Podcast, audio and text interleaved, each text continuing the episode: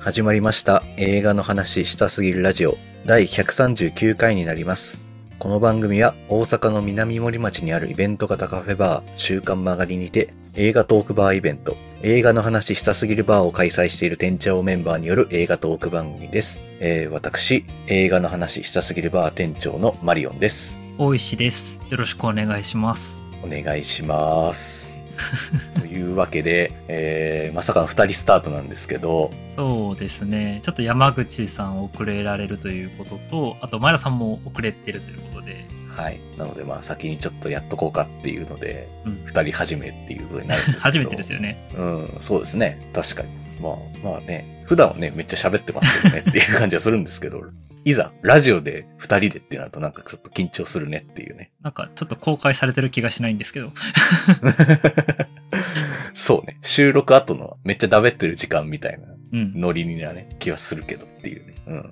じゃあ、まあ、先にとりあえず、まあ、近況の話をしたいなと思うんですけど、はい。まあ、いつもだったら多分、僕、はいいはいつもの順番的に言ったら僕、大石さんって順番だと思うんですけど、うんまあ、今回大石さんからどうぞって いう、ああ、珍しい。 そう、あの、いつも僕が先に映画の話した後に大石さん喋るから、あうんの、いつも喋りたい映画の話、いつも先にしやがってって多分怒ってると思うんでいやいやいやいやいや。 言いたいこと先に言いやがった、こいつって多分思ってるはずなので。 ここはちょっとね、先に、あえて大石さんから先にちょっと近況を伺おうかなと思うんですけど。そうですね。まあ、今週はちょっと話題作2本見たって感じになるんですけど、はいまずは、キラーズ・オブ・ザ・フラワームーン、はいはいはい、はい。 3時間半、 見てきましたけど、見てきたんですね。はいスコセッシ。はい。あ、でもなんていうか、まあ僕そんなにスコセッシ映画見てない方なんですよ。グッドフェローズとかまだ見れてないし、うんうんまあアイリッシュマンとシャッターアイランドぐらいなんですけど、うん。おーウルフ・オブ・ウォール・ストリートも実は見たいなと思いつつまだ見れてないんですけど、あ、そうなんですね。なるほど。はい。なんかそんな自分でも、ああ、これはスコセッシ映画だなってなんかわかる感じの映画だったなっていう、うんうんうんなんかスコセッシ映画とは確たるやっていう感じの映画でしたね。うんうん。おーちょっと実はまだ僕見てないんですけども、ほうほうほう。まあ、めっちゃ長そうだなっていうので尻込みをしてるだけなんです が、まあ、おもし絶対面白いよなっていうのはね、思ってるんですけど。ただあの長さは実はそんなに感じなかったあの少なくともアイリッシュマンよりは短く感じたぐらいなんですよおーそうなんですね。うんでやっぱその理由としてはスコセッシ監督特有のやっぱテンポの速さ編集のテンポの速さがまあとにかくもうキリキリでしてえー、なんか結構じっくり、まあ、じっくりまあ時間は取ってるんでしょうけど、んあんまりテンポがいいような映画にはちょっと予告編から感じ取れなかったので、うんうんうんあやっぱそうなんですね。うんうんそうなんですよだから意外と短かったって印象を皆さん持たれてる感想がね事前の表でも表というかツイッターとかでも多かったんですけどなんかその感覚はすごくわかる3時間半とはちょっと思えない、まあ、長いですけど、えうんーまあ、体感はそんな3時間もあるようには感じなかったんですね、じゃあね。そうですねうんうんでまあやっぱデカプリオいいですね なんか、ちょいちょい変な顔してるなという か、顔がまあ印象的に残る役者にね、どんどんなってってますよねっていうのはありますけど。そうですねあの「ワンスアップオーナインハリウッド」とかでも結構いいそのヘタレうん。役やってましたけど今回はもうとにかく浅はかで うん。もう刹那的にその場しか見えてない浅はかな男なんですけどなあ。なんかでもその浅はかさになんかもはやちょっと救われる気もするというかうんうんうんうん。彼ならではの軽薄さが出るなって感じがあってすごい良くておーで、そんな軽薄な彼を手の上でコロコロコロコロ転がすロバート・デ・ニーロが、まあまた、なるほど。ああ、めちゃくちゃ、なんか人当たりはね、なんか予告編見ると良さそうですけども、絶対こいつ悪いやつだなっていうのがもう、めっちゃね、出てますよね、うん予告編から。そうなんかもう本当あの、ヤクザの親分って一見優しいんですよ。ああ、そうね、そうね。うん。一見優しいんだけど、本音は怖いんですよね。うん。うん。その感じが、まあ今回のロバート・デ・ニーロはもうめちゃくちゃ出てまして。うん、なるほそうもう冒頭とあるシーンで、その、まあ、彼おじさんに当たるんですけど、その主人公はのいレイ・カプリオの。うん彼がその、まあ、第一次世界大戦かなから帰ってきて、ど。うんで、その農場の主をやってる彼の元に行くと、まあ僕のことは昔通りね、おじさんと呼んでもいいし、まあキングとでも呼んでくださいよ、みたいなこと言って、キキングってなるんですけど、 キングとでも呼んでくれってね、おかしいだろっていう。うんそううんんなんかそういうおかしみが溢れながら、こうだんだんだんだんそこに巻き込まれていく数奇な人生というか、それがまあ良かったですね。うーん。なるほどね。あちょっとね、見たいなとは思ってるんでね、あの、見に行きます。はい。ちゃんと覚悟して見に行きますんで、はい。はい。ぜひぜひ。あ、前田さんいらっしゃいましたね。お疲れ様です。お疲れ様で。す。あ、お疲れ様です。お疲れ様でおす疲。れ様です。はい。えっと、じゃあ、今、大石さんの近況の話を伺ってたんですけど、はい。えっと他に何かありますかはいどう。しましょう。じゃあちょっともう一本、あの、ザ・クリエイターの話もちょっとしたいんですけど、はい。マリオンさんご覧になられましたザ・クリエイター。あ、ザ・クリエイターは見ました。はい。ザ・クリエイター見ました。はい。マリオンさんどうどうでしたえっとね、あの、あギャレス・エドワースのなんかやりたいよことがよくわかるというか、あの、うんうん僕は実はあの、ローグワンがちょっと消化不良派なんですよねあっていうあー、のがあなってる、ほど。ローグワンの題材だったらもっと悲壮感漂う名もなき兵士たちの話が見たかったぞっていう、うん、うん、うん。それをギャレス・エドワースだったらできる人だと思っていたので、うん、うん。なんかそこがちょっとあんまりちょっと踏み込み切らなくて残念だったなって思ってたんですけど、うん、うん。ローグワンの時は。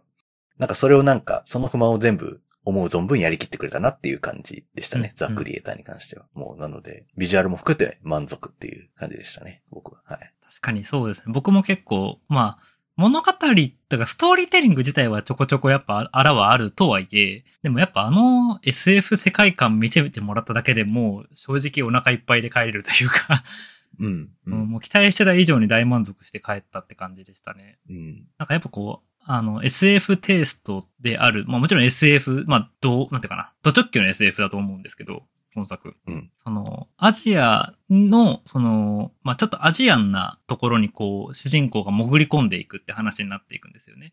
うん。で、まあまさにそれは多分地獄の目視録とかとかそういうものに対してすごい影響を受けてる感じだなっていうのを思いつつ、なんかあのアジアテイストに SF がこう、うまく絡んでいる感じ、特にそのインドネシアとか、あとチベットの感じの中うんにこうロボットがいて、なんならロボットの仏像とかがあって、うんなんか彼らが、彼らとして文化をこう構築している感じっていうのがめちゃくちゃ良くて、うんそのストーリーの外側にある世界みたいなことをきちんと描けているなっていうのがすごいなんか嬉しくなっちゃうような作品だなって思いました。うん。うん。うん。うん。確かになんか、あまり見たことない世界観が広がってますよね。なんかうん、めっちゃ見慣れた光景ではあるんだけど、そこになんか SF 的なガジェットだったり、ロボットだったりが普通になんかいるみたいなのってのはありそうでないなっていうのが、地味になんかいい当たり引いたなっていう感じですよね。なかなかこう SF でフレッシュな世界観を見せるって今難しいと思うんですけど、うんうんうん。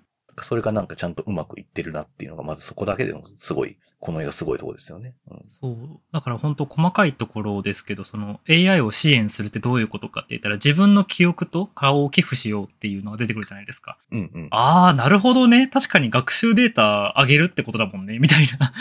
うん。そういうアイデアもすごいちっちゃいけど面白いし、うんうん。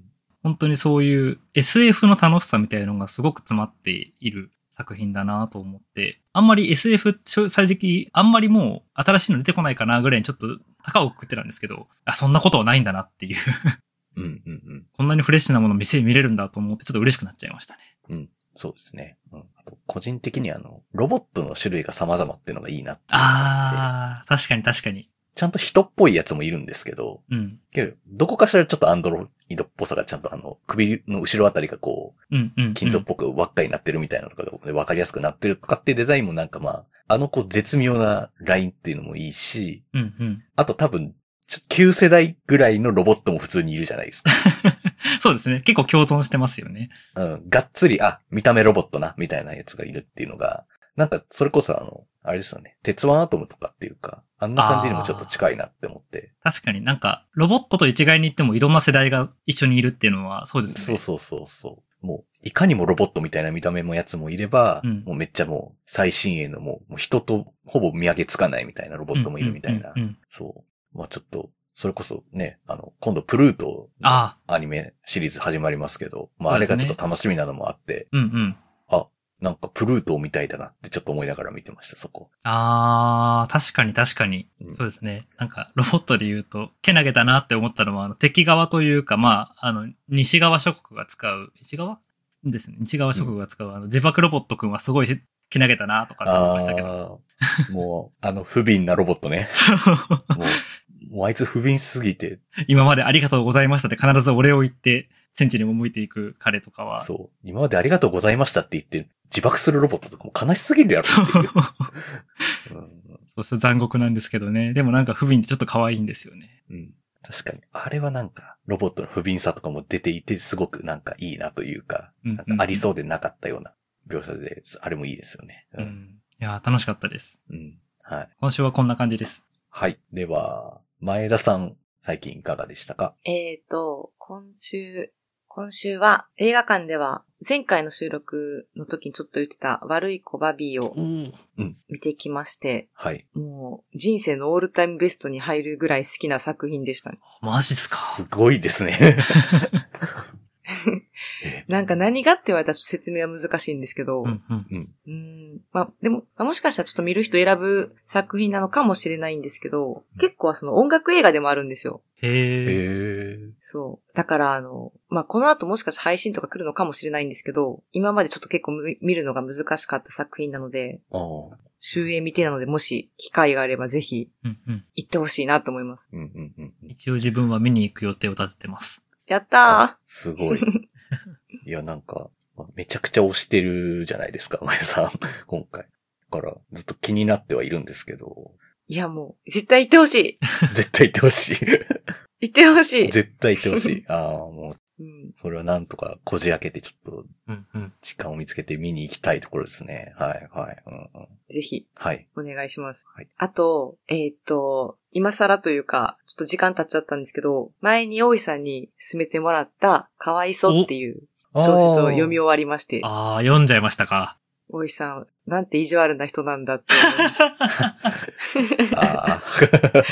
めっちゃ怖かったです。怖かったし、結構、インターネッうトんうんうん。とか、その、いわゆる昔の2チャンネルうん。とか、ミクシーとかの時代の、そう、なんか、そういう、なんていうんですかね。私も、まあ、インターネット黎明期直撃の世代ではないんですけど、結構その自分としても、あの、一時期そういう、まあ、ネットで、なんかオカルト、オカルト系のって結構ね、グロい映像とかを探すのにハマった時期があったりしたんで、はいはいはいはいはあー結構そういう自分ああいうところにはいはい。の経験とも重ねたりしてしまっい。て、おー、なるほど。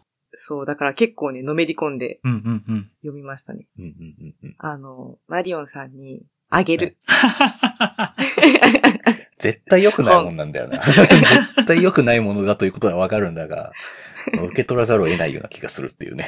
まあ、ななんだろう。多分正しい言い方をしますけど、ある種の呪いですからね、これは。う。ああ、もうね、ももうそういうやつがもう一番タッチ悪いですからね。ジュソンの時とかにも思いましたけど、ほん まタッチ悪いですからね。ああいうの本当に。うん。うえでもすごい、あの、新しいうん。仕掛けというか、やっぱり小説っていう媒体うで、んうんうん。それこそその、フェイクドキュメンタリー Q で、まあ、ある意味こう映像で、ちょっとこれまでとは違う試みをしているような作品だなと思うんですけど、本当にそ、その感じの小説版というか、うんうんうんうんうん。だし、なんかね、なん、なんだろう、意味をちょっと理解するのに、ちょっと時間がかかる部分もあるんだけど、その意味を理解できた時が一番怖かったりするんで、ああ、うん。ですね。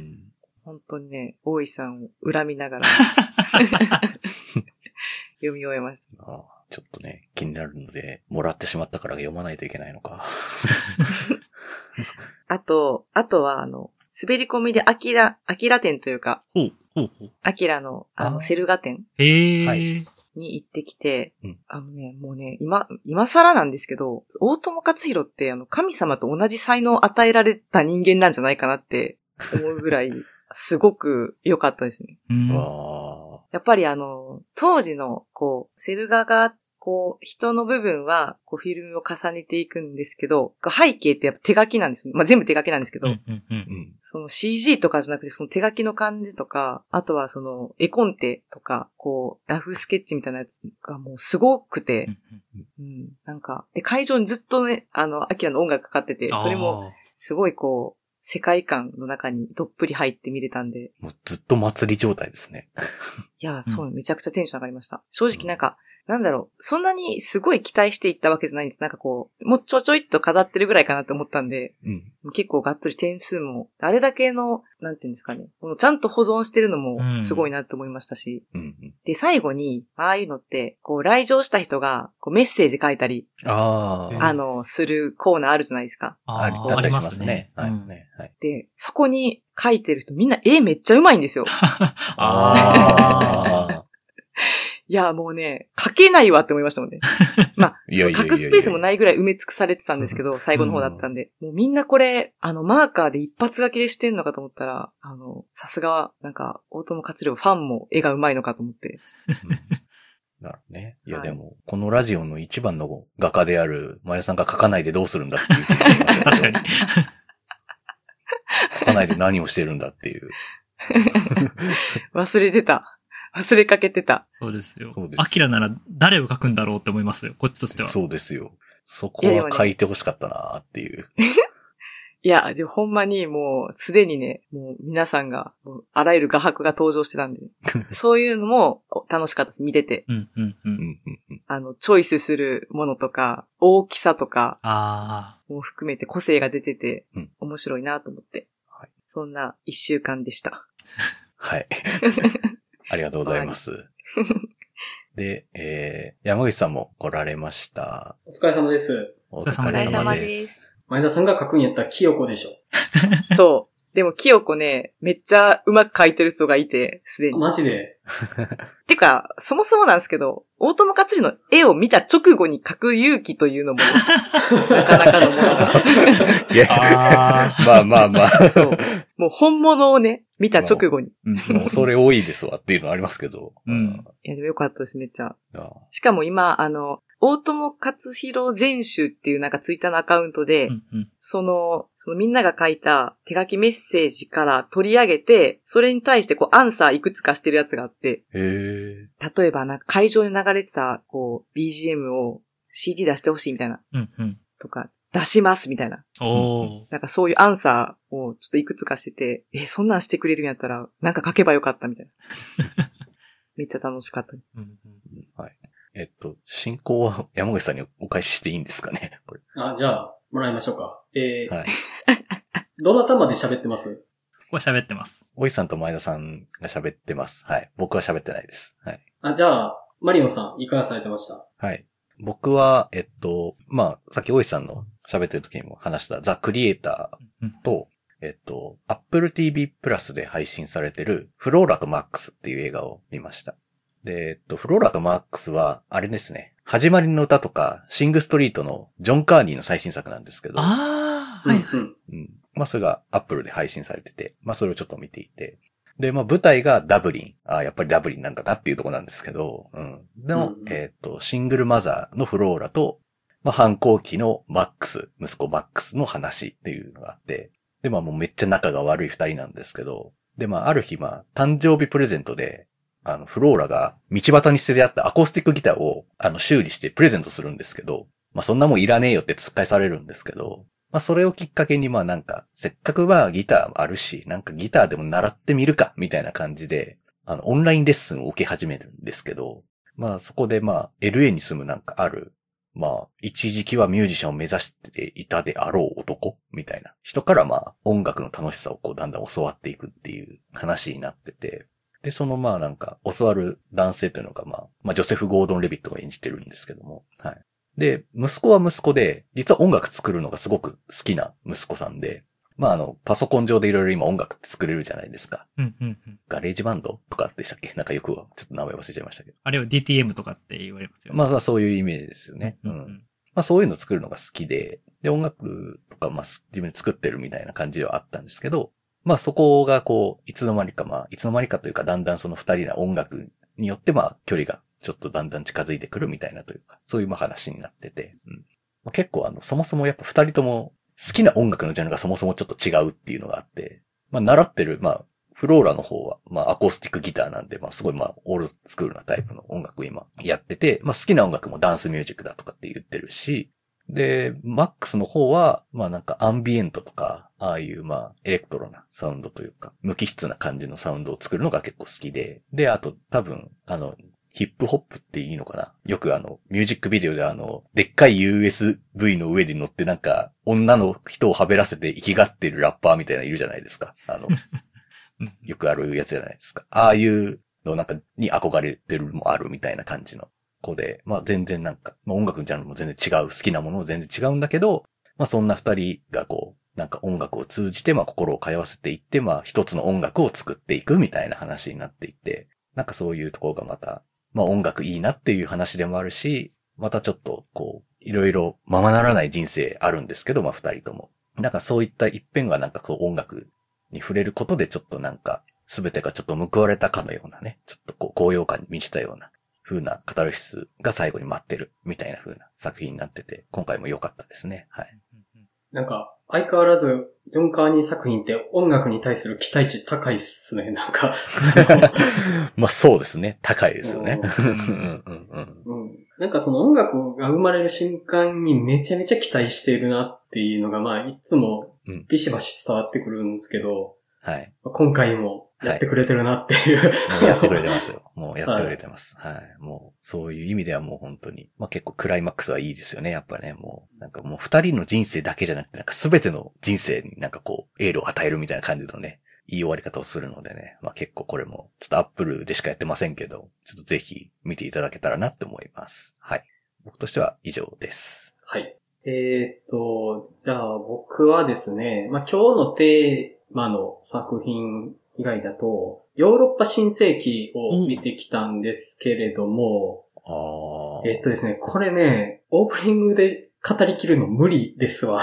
あーどこに焦点当ててもね、あの、抜け落ちますわ。もう本当にね、あの、今年、特に今年、この番組でも喋ってきた、特に社会的なテーマに関しての集大成と言ってもいいんじゃないかなっていうぐらい、あらゆる要素が詰まってます。うんで、それは、例えば、あの、もう、我々が大好きなトキシックマスキュリニティに関する話であるとか、あるいはその、共感できないものに対する恐怖と憎悪、あるいはその外部に対する排斥みたいなもの、あとまあ、貧富の差による断絶みたいなものが全部詰まってるんですよね。で、うん映画としては、あの、ルーマニアのトランシルバニア地方を舞台にしているんですけど、まあ、あの、正直、東欧の歴史あんまり詳しくはないので、ちゃんとは語れないと思うんですけど、やっぱりその、歴史的な複雑さっていうのも加味されてて、で、本作、字幕が3種類あるんですよほう。ルーマニア語とハンガリー語と、それ以外のヨーロッパ圏の言葉っていうのが、色分けされてて、うんうんへえ。で、もともと、そのルーマニアっていう土地が、その、ルーマニアの人たちとそのハンガリーの人たちが、まあその、ま、入り混じってて、で、言葉としても二つ、まあ教養語的に存在してるんですけど、それとは別にドイツ語とかフランス語とか、あと英語うんんっていうものが入ってくる。で、それは、あの、第三の言葉として、舞台となるトランシルバニアの人たちにとっての外国語として、他のヨーロッパの言葉っていうのがあるんですけど、で、さらにそこに、話としてはその、田舎の村に、スリランカから労働者が来るって話なんですけど、うんうんえ、彼らの言葉にはね、字幕がつかないんです。あええー。あーあで、まあその、ハンガリー語とルーマニア語は僕たちも理解できるんです。まあドイツ語とかは、まあ、あの、国としても関係が深いから、ドイツ語喋れる人もいるし、で、まあそのあたりは字幕がついて話がわかるんですけど、そのスリランカの人たちが喋ってる母国の言葉は僕たちにはわからないものとして表現されてて、で、それがやっぱり他者性につながってるんですよね、表現として。ーうんうん うん。ですごい巧みやなと思って、うん。いや、本当にね、あの、ごめんなさい、喋り出すとキリないので、もうすごいですよ。うんもう集大成です。もうずーっと喋ってき て、ずーっと考えてきたことの集大成です。まあそういう意味で、非常に見ていただきたい一作っていうのと、あともう一つ見てもらいたい理由があるんですけど、うんうん僕ラストが全然わかんなくて、あのあラストがわからない。 ラストが全然わからなくて、あの、え教えてほしい。ラス トを。ーあ。山口さんがちょっとなんか、あんまりないパターンな気が。マジでわからんくて、ラスト。えそんなに難しいのっていう。わかんないんです、マジで。わかんない。えあの、だから見て教えてほしい。どういうことか。 えはい、あの、でもまあ、その、ラストのよくわからなさを省いたとしても、そそこに至るまでの、そのテーマ性の詰め込みっぷり、それをまあ、バランスよく配置してる感じのうまさはね、結構、あ、なんか、今年一年まとまったなっていう感じがしました。あーはい。えはい、あすのご、い。ぜひ見て僕に教えてください、ラストを。気になりますね。はうい。ん。っていう感じですね。はい。で、あと、番組に対してお便りいついただいてますので、紹介させていただきます。えー、Q さんからいただいてます。こんにちは。いつも楽しく聞かせてもらっています。先日アマプラで、ザ・スーパーマリオブラザーズ・ムービーがレンタル開始してたので、見てみたのですが、本当すごい映画でした。キャラの描き方や世界観、随所に散りばめられたネタ、どれもよくできている。世界中で大ヒットしたのも納得でした。そして映画を見た後早速映画の話したすぎラジオのこの映画の回を再度聞き直しました。3人の自分とは異なる見え方や感想がとても面白かったです。ところで1点気になったのですが、この回でみんなでスイッチ買って一緒にマリオカートしようと話してましたが、その後マリオカートはやられたのでしょうかあと、完全に余談ですが、山口さんは淡路島とご縁があるようですが、淡路島の二次元の森という公園で映画関連のアトラクションが行われているというのを最近知ったのですが、山口さんは行かれたことはありますか今はシティハンターやゴジラ、ドラゴンクエストなどのアトラクションが行われているそうです。と。はい、ありがとうございます。ありがとうございます。あマリオカートはやってないですね。出てない。出てな待っい。て、うち以外全員スイッチ持ってるんでしたっけ僕持ってますよ。持ってます持っよて。ます。そう。私待ちですよね、完 全に。私、その、このお便りいただいてから気づいたんですけど、はこの時からまだベッドも買ってないし、い。え、何も状況が変わってない。 引っ越し終わったぐらいですよね、あれって確か。そう、3月に引っ越したんで、はえ、今、10い。10月。 10月です。 半年経ってます。半年間床で寝てます。えマジですかでもあー、スイッチ欲し い。スイッチ買う。マリオカートする。 え、ベッド買った方がいいんじゃないです かまっとうな。いや、ベッドはそういう意味ね、なんか慣れてきたんで大丈夫なんですけど、あまあ、それやったら全然いいと思いますけど。プロジェクターも欲しくておはあいあ。ー。は迷いますね。い。どれ買いマまリすオカートする。マリオカート。なんかとする。いや、でも今、いろいろゲームありますよ。うん。スイッチ、マリオカートに限らず。そうなんです。いや、でも私基本的にその古いゲームがしたいんです。昔の、昔ああやっうたん。はいはい。そう。なるほでマリオカートは、マリオカートだったら、すぐに最新のものに適用できる気がするから、ど。あでも負けたくない。あ、なるほど。誰にも。そうですね。誰にも。ちょっと僕ね、子供とやり込んでるから、あうわ、買っちゃうからえな。もう経験値が、 経験値が、僕はマリオカート持ってないですからね。僕もだから、やるとしたら1からですけど。それやったらゼロベース、4人ともゼロベースのやつの方がいいんじゃないですかー、ゼロベース。何ありますかね。えスプラトゥーンとか僕、経験値ゼロですけど。スプラトゥーンはできる気しないな確かに。マリオカート、マリオカート。いや、マリオカートが一番シンプルだとえ思う。まあままあ、あそれはそう。まあそうですね。あと、まあ、今のね、マリオカート僕やってないですけど、昔はやってましたし、あの、なんなら僕結構レースゲームの方が好きだったので、あのあー、素養だけはあり ますよ。あ、あ実は最強かもしれない。素養はあります。あの、ゼロベースは言いましたけど。確かに車を好きだったこの人。そういえばそうでしたね。いや、あの、今のマリオカートってパーツ選べるんですけど、うん。ええマリオンさんあそこでめっちゃテンション上がってるんやろなっていうのが最近分かってきましたそ。うそうですそう。 そうです、そうです。なるほど。まあ、前田さんが勝ったらにしましょう。 いつ買うか分かんないけど。まあ、いつかやりましょう。うんはいはい。可能性としてはゲーム配信があるかもしれないと。え、画面なしで。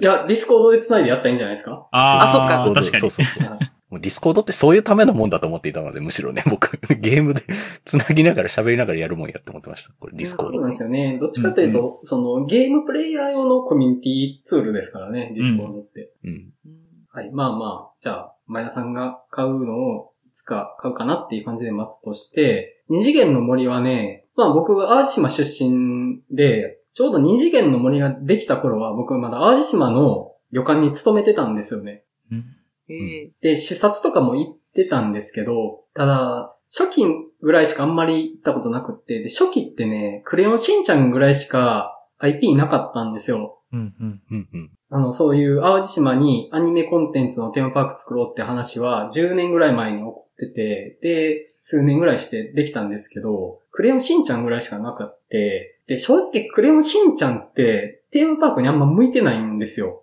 あの、キャラクターの像だけあっても、でってなってしまって、うんやっぱりそのテーマパークってそこの世界に行く魅力がないとダメやと思うんですよね。うんうんうん。で、クレヨンしんちゃんって現実やから、一応は。まあまあまあ、確かに。うんうん。うん。ただ、そこから二次元の森どんどんパワーアップしていって、今、ナルトがあったりとか、あと、まあ、ゴジラがあったりとか、あと、ドラゴンクエストですよね。あの、堀井祐二さんが淡路島出身だから、それのゆかりもあると思うんですけど、まあ、世界に入っていくっていう楽しみがある IP が増えたので、あ、なんか、僕は淡路島離れてからめっちゃパワーアップしとるやんと思いつつ、まあ、行ったことはないんですけど、むしろマリオンさん行ったことありましたよね、確か。僕、ゴジラは行ったことあります。はい。どうとあります。うん。え、乗りましたあ、乗りました。あの、ジップラインに、あの、口の中入るやつ乗りました。すごかったです ね、やっぱ。でけえと思いながら。ええあれは本当になんか、世界観に入るという意味に感じでしたし、うん。あと結構周りにね、あの、なんかゴジラからあの飛び散ったであろう、ね、なんか細胞の破片みたいなのがいっぱいなんかゴロゴロ落ちてるみたいな感じのがなんか、モニュメントとしてあったりとかして、なんかね、気持ち悪いんですよね、やっぱね。うんあのシンゴジラのデザインなので、やあっーぱ気持ち悪かったりするんですよね。ああいうのとかがね、あるとね、ちょっとテンション上がりますよね、やっぱりね。うんうんあれはやっぱり見ててすごい楽しかったですね、やっぱり。はい。いや、あの、二次元の森、それなりの知名度になってきてるとは思うので、まあ、よかったら行ってみてくださいっていう感じですね。ごめんなさい。僕は、あの、最近の行ったことないんで、あんまりわからないんですけれども。っていう感じです。はい。では、テーマとか入っていきたいと思います。